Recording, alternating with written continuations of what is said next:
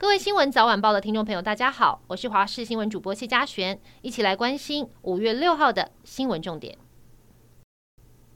从澳洲来台湾，在淡江大学当交换学生的 Alex，因为吃下老鼠药命危。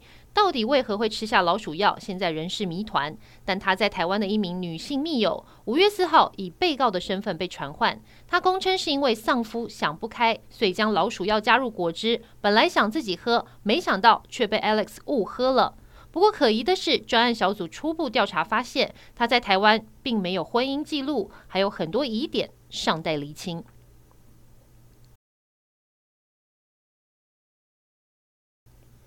好，这是时代的眼泪吗？继麦当劳台中复兴店、中正店熄灯之后，又传出有三间分店要收摊了，包括了台中逢甲店、尊贤店跟草屯中正店，都是到五月底结束营业。很多人大哭，这是时代的眼泪，让许多人惊讶跟惋惜。泰山市场派大股东龙邦四月二十号宣称，独立董事杜英达遭到威胁，带领一群警方闯入审计委员会，中断会议。杜英达本人否认被威胁，五月四号辞职，在昨晚深夜发表了声明，表示他觉得没有办法执行职务而辞职，不是像外界所称的遭到恐吓或胁迫。红海创办人郭台铭为了争取党内初选的征召，真的是拼下去了。郭办发出新闻稿指出，郭台铭经过一系列的拜会跟沉淀之后，决定在台湾的北中南东要举办四场为台为民郭台铭的大型造势活动。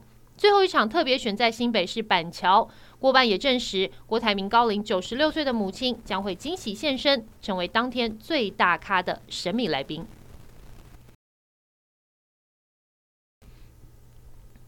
英国国王查理三世的加冕在今天举行，王室成员各司其职，也为这场盛典贡献一己之力。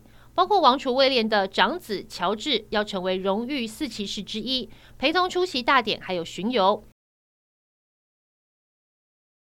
不过，他的叔叔哈利王子由于早已走出王室，届时不会在大典担纲正式角色，也不会参加巡游。各界也关注他是否会在白金汉宫的阳台一块亮相。彭博社引述知情人士的说法，拜登政府将动用总统提拨授权，从美军的现有库存中拨出军备，提供给台湾。美国政府打算比照军援乌克兰的模式，提供台湾五亿美元，折合台币大约一百五十二亿元的规模军备。不过，同时报道中也提出，美国政府的这一项举动可能会激怒中国，让美国中国的关系再度陷入紧张。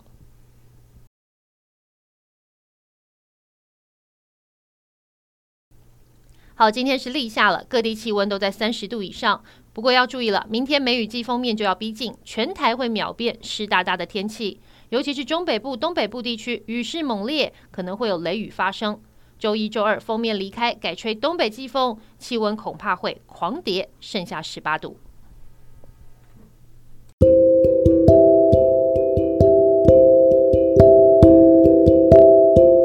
以上就是这一节新闻，感谢您的收听。我们下次再会。